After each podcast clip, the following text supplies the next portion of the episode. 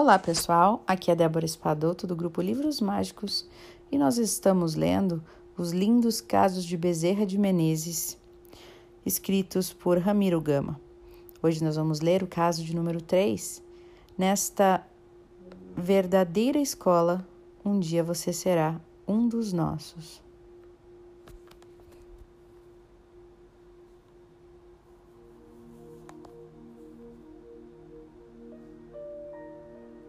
Quando pela primeira vez ouvimos o nome de Bezerra de Menezes, ano de 1921.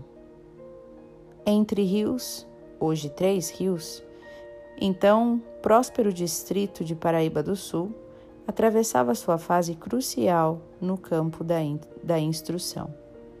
Milhares de crianças entre 8 e 12 anos viviam analfabetas por falta de um grupo escolar.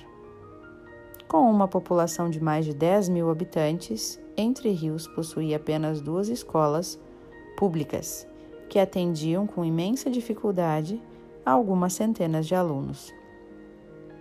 O governo fluminense, no afã de solucionar o grave problema, ainda que em caráter de emergência, determinou ao secretário de Instrução que comprasse para o primeiro distrito paraibano do Sul um imóvel que, com algumas modificações, servisse de grupo escolar. Em virtude de dirigirmos o seminário, o semanário entre, entre rios, fomos incumbidos de procurar o imóvel entresonhado. Manuel Pessoa de Campos, um bom rico, coração generoso, por ser espírita convicto, concluíra um grande e belo prédio à esquina da Rua Barão de Rio Branco com a Rua Barão de Pi Piabanha, hoje prefeito Walter Franklin. Possuía esse prédios eh, possuía esse prédio duas grandes salas, outras menores e demais dependências com todas as instalações higiênicas. Destinava-o à sede própria do Grupo Espírita Fé e Esperança. Era apropriadíssimo para um grupo escolar não precisando mesmo de nenhuma adaptação. Satisfeito com o achado, imediatamente fomos procurar o bondoso campus. O governo fluminense ofertava-lhe 150 mil cruzeiros pelo prédio, que, segundo soubemos, ficara em 80. O campus não deixaria de aceitar tão bela oferta. Pensávamos alegremente pelo caminho, indo ao seu encontro recebeu-nos entre surpreso e alegre. Falamos-lhes do nosso intento.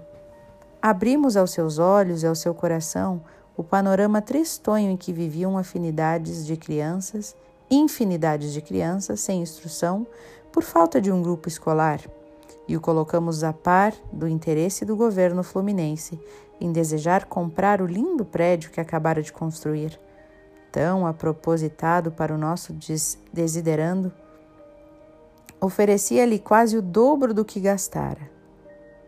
Ouviu-nos atenciosa e comovidamente, e quando terminamos as nossas considerações, com a convicção de que seríamos atendidos, ele, com os olhos lacrimosos, com velada palidez no rosto, pousou-nos a mão no ombro e disse-nos: Ramiro, Sinto sinceramente não poder lhe atender e ao governo fluminense. É justíssimo e o seu anseio para isso.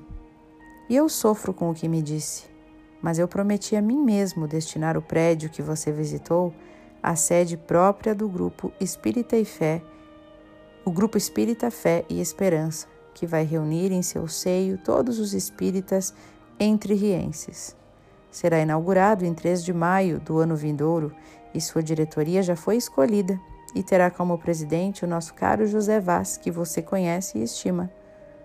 Um grupo espírita bem organizado, qual que vamos inaugurar, acredite, é também uma escola, a verdadeira escola, pois que vai ensinar aos seus alunos, os adeptos do Espiritismo, a ciência do amor, a filosofia do bem, a religião da caridade, e surpreendemo-nos ainda mais com o seu gesto, que não esperávamos, e terminou vaticinando: Nesta verdadeira escola, creia, um dia você também será um dos nossos. Alguém da espiritualidade, talvez o espírito do Dr. Bezerra de Menezes, um de nossos protetores, está me intuindo isto. E então saímos. Nossa alma estava perplexa, aturdida, não encontrando nenhuma justificativa para o ato do campus, que, ao nosso ver, naquele tempo, antipatriótico. Gesto de um ingrato, pensamos, de um antiprogressista. E pelo nosso jornal, no dia seguinte, exprobamos a ação antipatriótica injustificável mesmo do campus. E o fizemos com ardor, com a mente abnubilada pela paixão à causa do ensino. Lembramo-nos de que até o chamamos, dentre outras coisas injuriosas, de vaso chinês, aludindo ao seu enorme físico de obeso. Nosso artigo ecoou como uma bomba no meio dos entrerrienses. Uns mais corajosos nos aplaudiam, outros mais sensatos se aquietavam, respeitando o ponto de vista do campus, tolhidos ainda pelos seus exemplos significantes de bondade e humildade que ele dava ao povo entrerriense. Um jornalista simpático ao Espiritismo o procurou e se ofereceu para o defender. Escusou-se delicadamente, afirmando: Deixe o Ramiro em paz. Sua crítica ao meu espírito sem luz e até ao meu físico disforme me exercita a paciência, ensinando-me a amar e perdoar aos que me ofendem porque sei que noutras vidas fiz mais do que isto, pior do que ele me tez, e um dia ele me compreenderá. Soubemos do seu gesto digno de um verdadeiro cristão e ficamos já aí doutrinados. Seu gesto era novo para o nosso espírito cheio de ilusões e religioso, sem nenhum roteiro certo para Deus, e abrandou-nos e nos enterneceu trazendo-nos sinceros remorsos. E mais tarde, inesperadamente, nos encontramos. Ele nos abraçou como se nada houvesse acontecido. E tivemos então a felicidade de lhe sentir de perto a grandeza do coração e a nobreza do espírito. Falou-nos entre amoroso e sensível.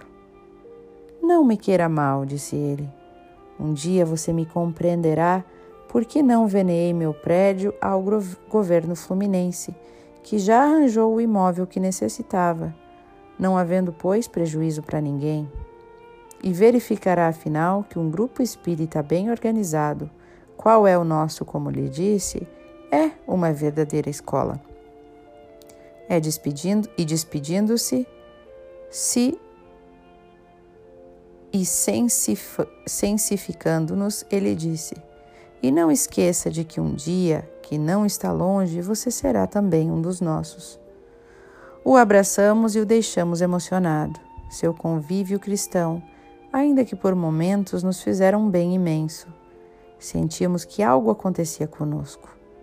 E aos nossos ouvidos, quando caminhávamos, sozinho pela rua 15, a caminho do lar, ecoava seu prognóstico. Tão absurdo para nós que não tínhamos nesta época nenhuma simpatia por este tal de Espiritismo. Mas uma semente da luz, de seu bom exemplo, nos caíra às leiras do Espírito, com vistas para o futuro.